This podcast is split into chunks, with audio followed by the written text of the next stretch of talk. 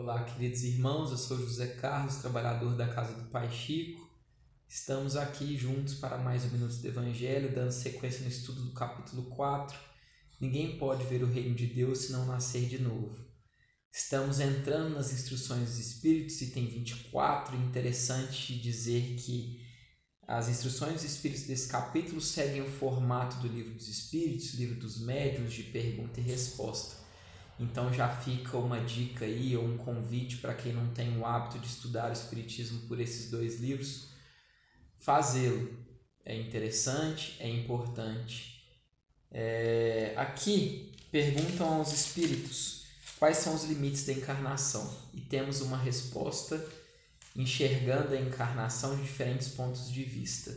Mas uma coisa é comum a todos os parágrafos desse item fica claro que sofremos e vivemos transformações constantes.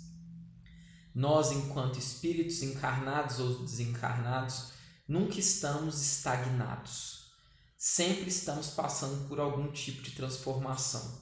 Se essa transformação é boa para o nosso espírito, então, se estamos evoluindo moralmente, nós conseguimos purificar depurar o nosso espírito, mas o nosso envoltório corpóreo, material dessa nossa vida também acompanha essa evolução. Então ele se torna é, menos compacto, menos pesado, menos grosseiro.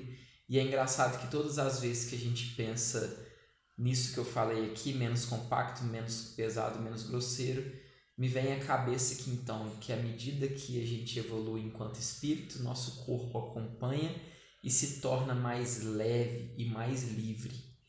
Então fica claro para a gente que nos tornar mais puros também nos deixa mais livres, mais felizes, vivendo no amor. E é interessante que o nosso perispírito também sofre transformações a gente na erraticidade, então nesses intervalos entre as nossas vidas corpóreas, também passamos por é, evoluções, também passamos por transformações, em tudo, então tudo faz parte de um processo em que nunca estamos parados, sempre estamos em movimento.